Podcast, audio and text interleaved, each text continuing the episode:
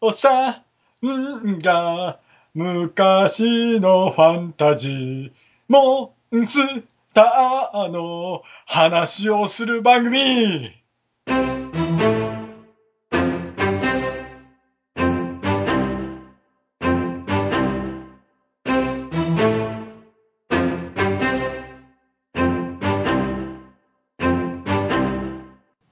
この番組は昔、幻想と冒険と空想好きな少年だった者たちに送るマニアックなよもやま話です。おじさんたちの懐かしトークでダラダラ話すのが基本です。おっす。ダーさんです。おっすミュージアム館長のコロです。よろしくお願いします。よろしくお願いします。はい。今日なんでこうなったかという話をちょっと しますけど、えそうですね、事前説明がちょっと必要だと思います。はい。っとですね、今日はですね、先書き男塾を語ろうっていう回なんですよ。そうですね。確かそうでした。おさもんさんの二人がいきなりね、ちょっと都合が悪いわっていうのでい、いなくなってしまったので。そうですよね。はなんか、当初の予定から一人減り、二人減りい。。そうそう。今日4人で撮るはずだったんですよ。そうですよね。気がつくとなんか、あれ置いてきぼりになってるみたいな感じになってますよね。あのー、先に話しときますけど、はいあのー、僕は、あの、男塾読みましたけど、結構、うろうろなんですよ。はい。はい。ポロさんはどうですか？あのですね、僕も、あの、投資で何回かは読んでるんですよ。はい。ただ、もうね、あの、30も半ばに差し掛かってくるとですね、あの、技の名前の漢字とかですね、大会の名前の漢字とかですね、一瞬、こう、頭に入りかけるんですけど、全部こう、ふっと通り抜けていくような感じになりますんで、その辺はね、もうちょっとね、薄ぼんやりしたことしか技の名前は特に言えないっていう、そんな程度で、もう今日は完全に乗っかっていく路線で行こうと思ってたら、直前になって誰もいないっていうことが発覚しまして。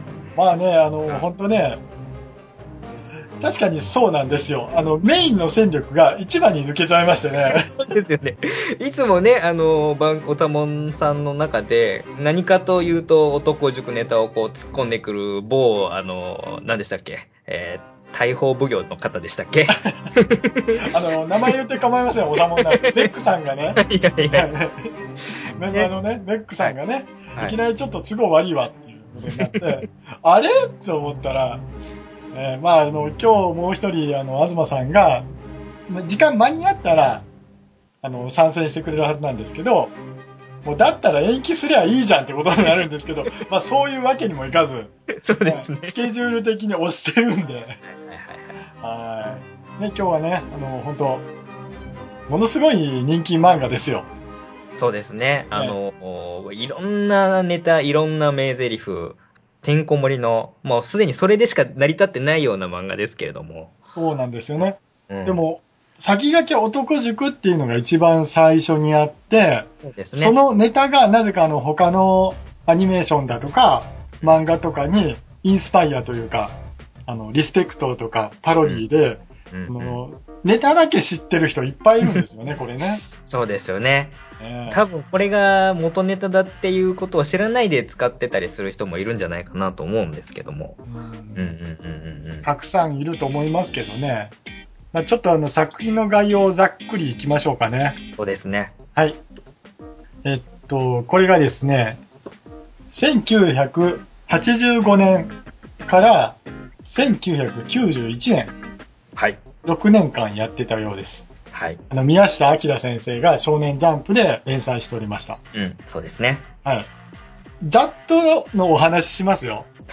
はい。ざっとのお話しますはいよ。。ざ、ざっとで大丈夫です。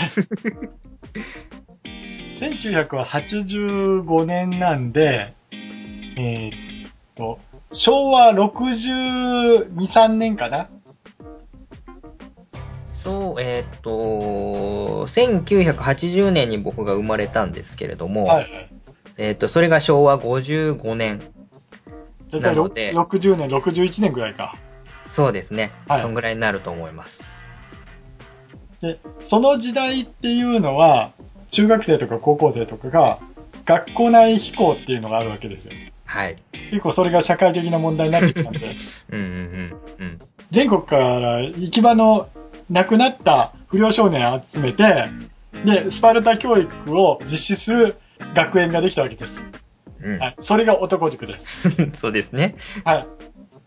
あの、まあ、絵がすごい、あの、当時の男の子の後半者っていうんで、眉毛がすごかったり、髪型があの、もう、櫛なんか入れてない、こう、ブワーっと逆立ったウルフヘア。はい。もしくは、リーゼント。すっごいリーゼント。はい。その人たちが集まって、とりあえず喧嘩する感じの漫画だったんですよ。そうですね。はい。うんそれが、学校内での、あの、下克上があり、学外の、あの、対抗戦があり、はい。別の、なんていうかね、えっ、と、ヤンキー、ヤンキーで、その不良少年たちが集まって、舞踏大会やったり、塾長が囚われて宇宙に、あの、掘り出されて、それを助けに行くために、あの、世界の憲法家と戦ったりするようなすごい作品です。そうですね。これ、あのー知ってる人はこれその話の説明で、うんうんってうなずくんですけども、これ今の若い人が聞いたらどんな話だっつうツッコミがまあ散々入りそうな感じですけど、でも、あの、全くダーさん嘘ついてないですよね、これね。これね、もう、僕たち今、こう、うろうろでやってますけど、はいはっきり言います。あの、我々の番組はそういう番組なんです。生きた。はい。作品の紹介はしますけど、はい本当は皆さんに読んでいただきたい。これはね、ちょっとね、うん読まないと、この濃さっていうんですかね。っていうのは伝わらないと思いますよ。ちょうどね、あのー時代的に、北斗の剣とかも一応同じ時代だったと思うんですよ。はい。で、アニメーションもあったんですけど、はい。アニメーションは北斗の剣2の後番組なんで、もう完全に枠としては同じ同扱いですよね。じ扱いですよ。あ 北斗の剣を知らない方は、そうですね、ちびっ子たちはお父さんお母さんに聞いてください。はい。あの、僕たちと同年代の人は、ああ、あんなあったよね、と。そうですね。はい。で、最後は、ラオウさんに息子がいて、ラオウさんの息子を殺されちゃうっていう、そんな終わりですよね、確か。うん。うん、あ、アニメはそこまで行ってないんや。アニメは、そうですね。多分。国王さんと一緒に、ケンシロウさんが別のとこ旅立つんや。うん、そうですね。それで終わるんや。そうです、そうです。で当時、国斗の剣はうちの兄貴が、お兄ちゃんがはい。見てた世代なんで、僕はその幼いながらに、なんちゅう話をしとるんだっていうようなのを見ながら、幼心で思ってた記憶があるんですけど。そうですね。あうんの、第2部になってから、修羅の国行ってから、そうですね。いろんな、いろんな、そんなことあったのみたいなのがいっぱい出てきますからね。そうですね。はい。ケンシロウさんじゃ勝てないって結局最後勝っちゃいましたけどね。はい。その、さらにその前の蒼天の剣に行くと、なぜこうなったのかっていうのがまだわかりますからね。そちらもよかったら読んでください。そうですね。ちょうどだから、この辺の男塾とかの連載してたぐらいの漫画家さんは、今結構その、続編とか書いたりとかっていうので、その辺が他の漫画誌で連載されたりとかっていう作家さん結構多いですもんね。そうですね。なんかあの、娯楽っていうのが昔あったんですけど、今ああるかどうかわかんないんですけど、そっちに流れていったり、ジャンプ昔書いてた作家さんが。やっぱ30年経つと、やっぱそうなりますわなと。そうなりますね。ははい。い。で、ちょっとまあ、あの、だいぶ寄り道しましたけども、はい。はい、あの、あの、ちょっとあらすじをざっくりいきましょうか。はい。はい。えっと、主人公は、剣桃太郎くんです。はい。はい。男塾は、1号生、2号生、3号生ってあるんですね。そうですね。まあ、1年生、2年生、3年生っていう風に捉えてもらえればいいんですけども。はい。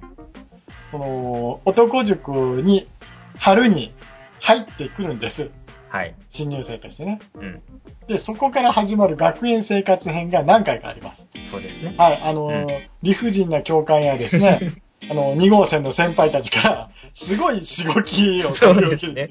うん。もう先生っていうかもう教官ですもんね、あれはね。はい。うんうんうんうんうん。もうすごいんですよね、これがね。はいあ。の、あの、先生方が陸軍の教官みたいな感じもうなんかあのー昔のね、なんていうんですか、戦闘機乗りが乗ってるような帽子とゴーグルをこうつけてる人がいると思えば、ね、兜被ってる人もいたりとか、なんかあのあたりちょっと、なんていうかね、終わってないんですよね、その戦争がね。そうですね。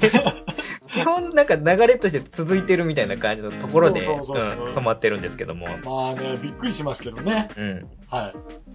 学校内のトラブルと、それから、学校外のトラブルと、いろいろ起こしていって、はいなんやかんやわちゃわちゃするのが学園生活編です。そうです。この辺はなんかどっちかっていうとギャグっぽい雰囲気の方が強かった印象があるんですけど、なんとなく。はい。うんうんうんうん。はい。まあね、あのー誰でしたっけ？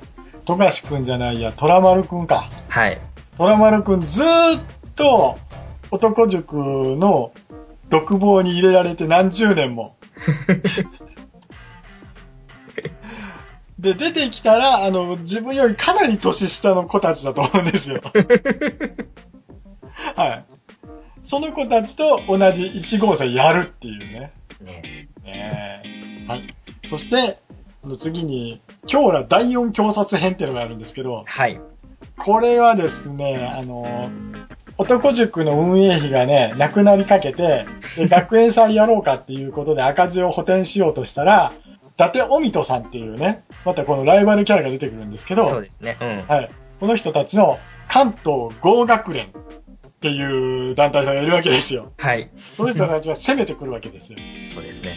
で、いろいろ、あの、男塾名物の競技でいろいろやるんですけど、決着つけられないで、で、富士山麓に岩をもゴロゴロ転がしていって、あの、そのところどころで、チェックポイントみたいなところがあって、そこで戦っていくという。そうですね。それぞれの代表が戦っていくっていうことですよね。だんだんだんだん一人抜け、二人抜けしていくから、あの、一人で支えなきゃならないからひどいだんだんこう厳しくなっていくっていうね。うはい。あり人。殺すための競技だと思いますけどね。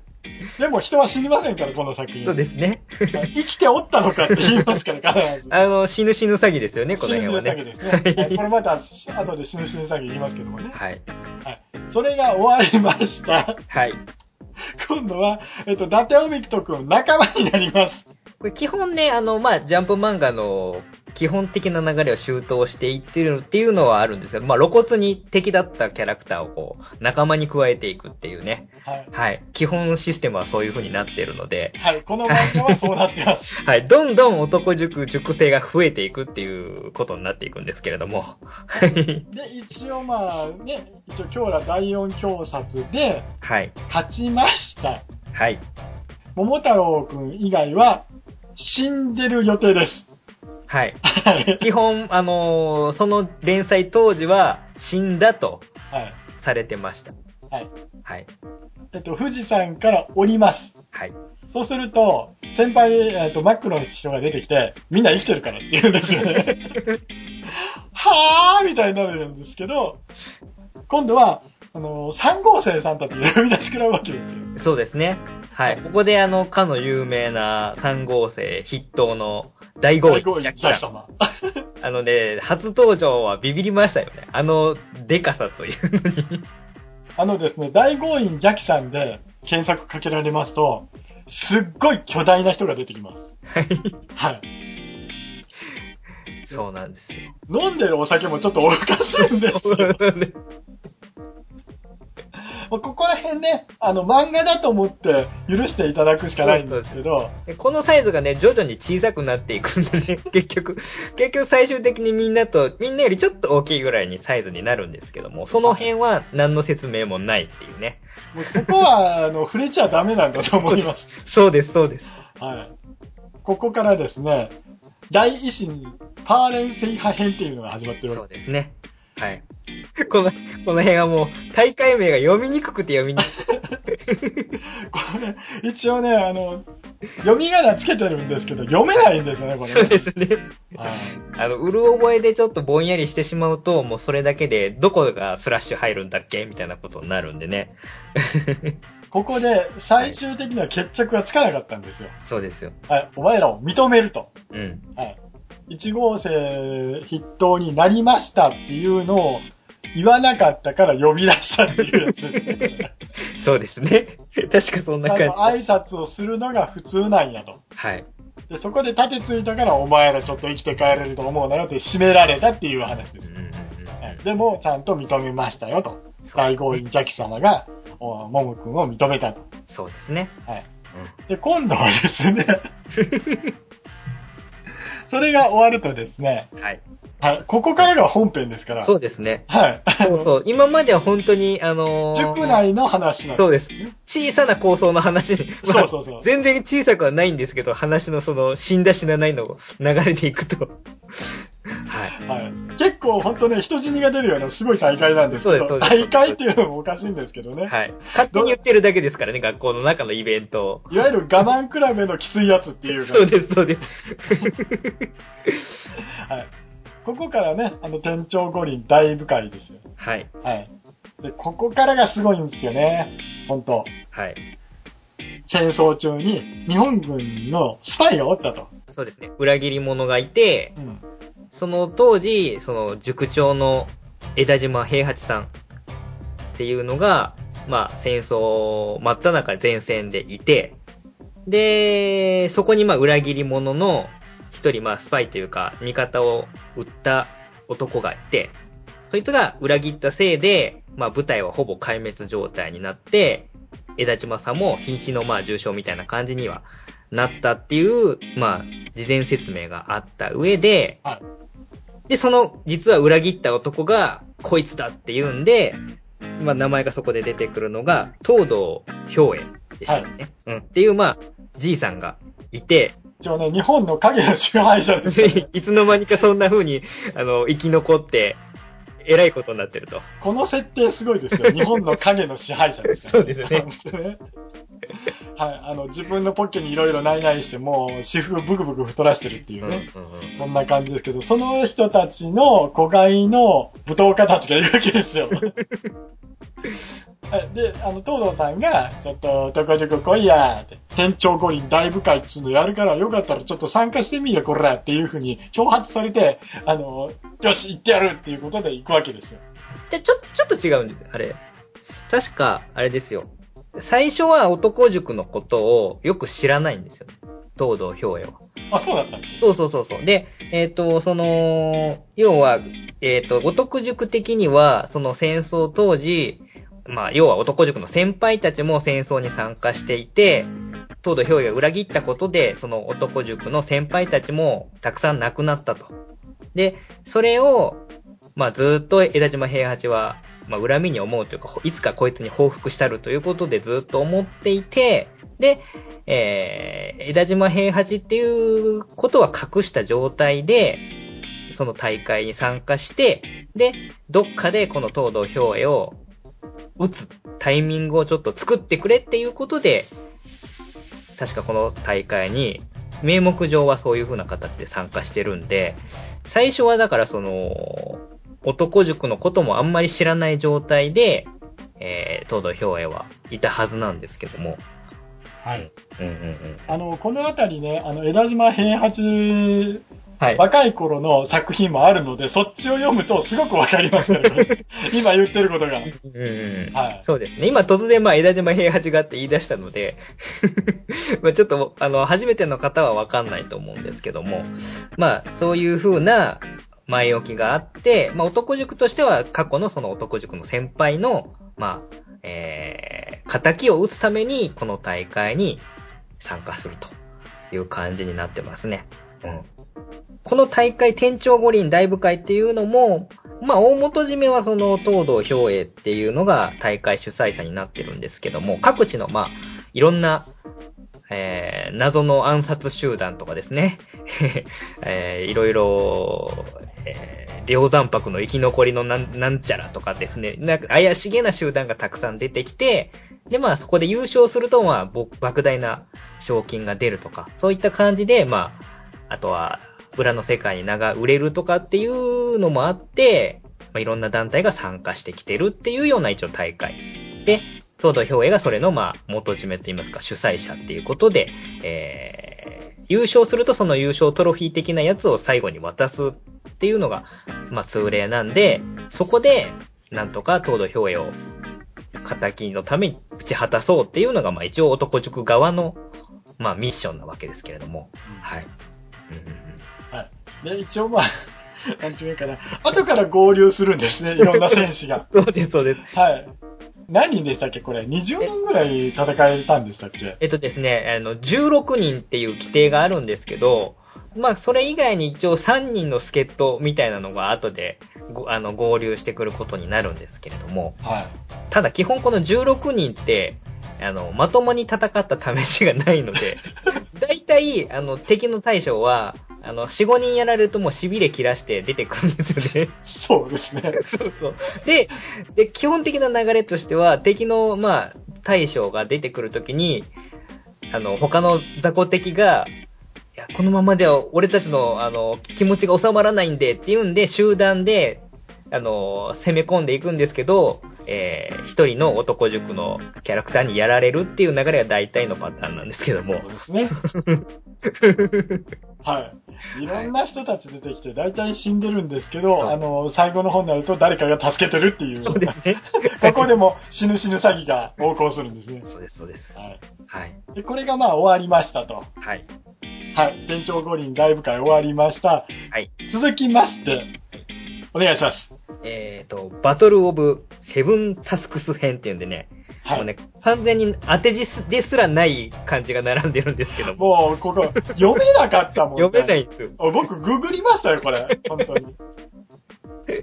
そうなんですよ。はい。これはですね、あの、ももくんたちが、ちゃんと進級しました。はい。新たに入塾生が入ってくるわけですね。そうですね。うんはい。で、その中で、えっとですね、生きのいいやつがいるんですよ。あのー、バイクにひたすら乗ってる人いましたよね。これは俺の体の一部みたいなもんだから、ブルルンブルルンっていうやつ。いました、いました。総大のももくんと戦うわけですよ。はい。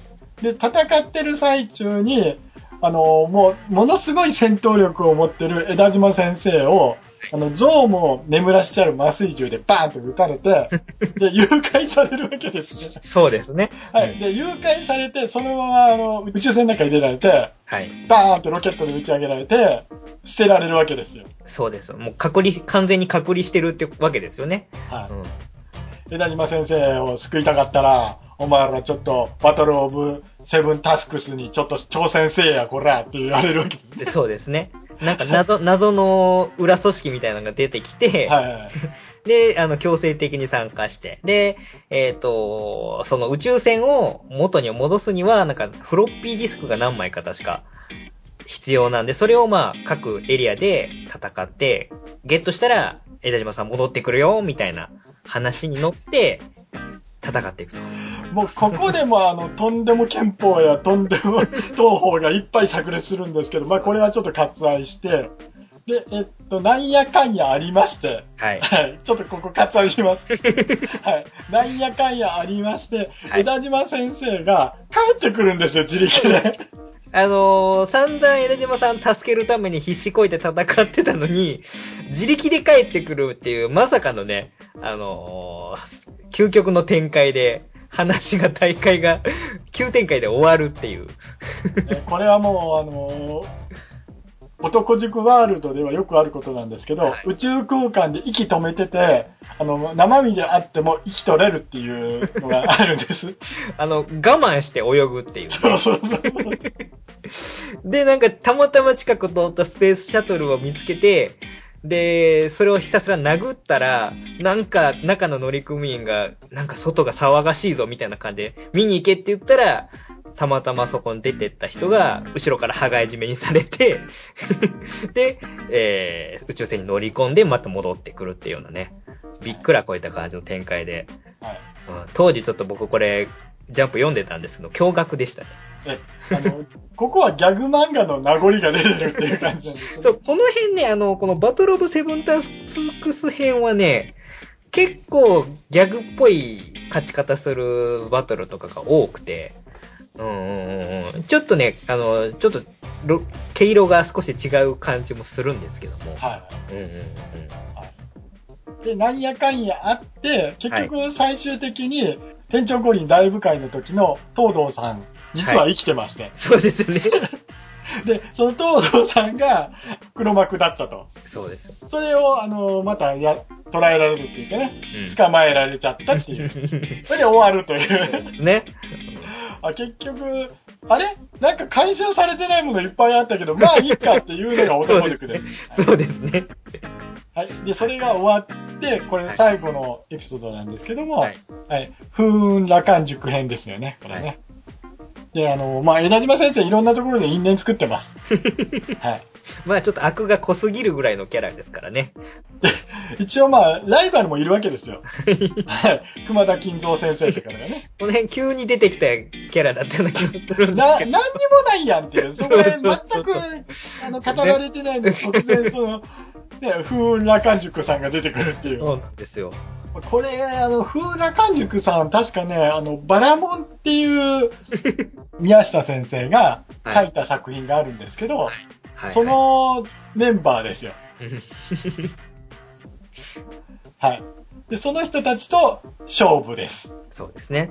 で、これ、終わ、ここ打ち切りになったんじゃなかったですかね。もうね、あのー正直言っていいですか？この辺よく覚えてない。僕も覚えてないんですよね。あの、でもね、もう、その前の、塾長が帰ってきたあたりから、その感じはなんとなくやばいんじゃないかっていう予感はしてたんですけども、うん、やっぱり、終わっちゃったか、みたいな感じで終わった記憶は、なんとか、なんとなくの記憶はありますね。うん。多分それで合ってると思います。うん。はい。これがざっと走りましたけど、これが、あの、ストーリーです。そうですね。はい。はい。ねえこれストーリーだけで30分近く喋ってますけど、だいぶはしょりましたけどはしょ、りましたけどね、うんはしょってもはしょってもネタが出てくるんですよね。そうなんですよ。ねはい。はい。これね、ぜひね、ちょっと、あの、本編通して読んでみてください、本当にね。はいあの、完全版も出てますから、これね。そうですね。コミックスだと多分34巻ぐらいだったっけな。完全版だと多分20巻ぐらいに凝縮されてると思うんですけども。うん。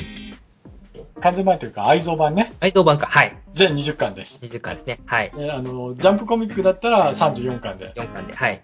で、あの、文庫本も出てますから。は いありました、ありました。これもはい20巻出てますんで。はい。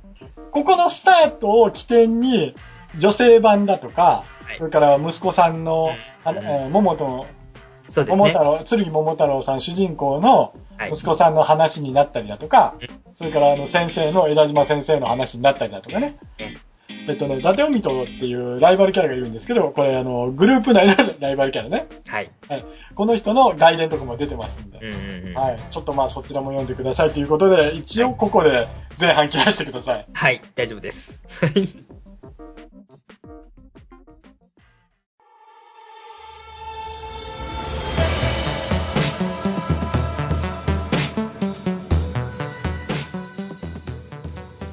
虹パパさん、嘆かわしいとは思いませんか？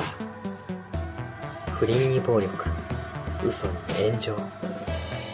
気がつけば、周りは欺瞞と憎しみに満ちた悲しい事件ばかりです。コロ議長のおっしゃる通りです。だからこそ、せめて我々は、パパたちに降りかかる最悪の火の粉を振り払い、真の家庭の平穏を勝ち取るために戦わなくてはいけないと思います。その通りです、ピスケさん。我々は、すべてのマニアックなパパを導く存在でなくてはいけません。そのためには多少の親バカ力の行使はやむを得ないと？虹パパ、その言い方は議長に失礼だぞ。失礼しました。構いません。親バカ力は、使い方を誤れば、我が身をバカ親に落としかねない諸刃の剣。虹パパさんが心配するのも無理はありません。議長、お話し中のところ失礼します。ヒルアンドン支部長から伝令が届きました。すべての準備は整った、とのことです。月中ロボさん、報告ありがとうございます。いよいよですね。では、ついに計画を始められますか？そうです。皆さん、覚悟はよろしいですか？はい。はい。はい。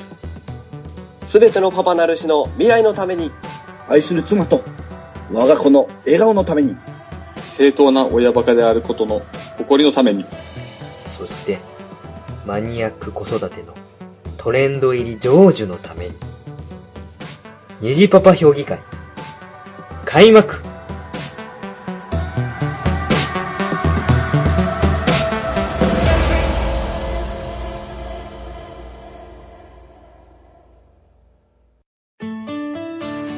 定期で夜な夜な開催される虹パパたちの秘密の集まり。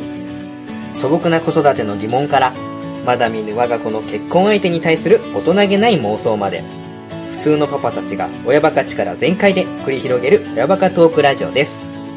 親バカゲームミュージアム内第2会議室で定期開催中。日パパ評議会では、ただいま会員を募集中です。本会員、サポート会員問わず募集していますので、お気軽にお問い合わせくださいね。一緒に親バカしてみませんか？親バカゲームミュージアム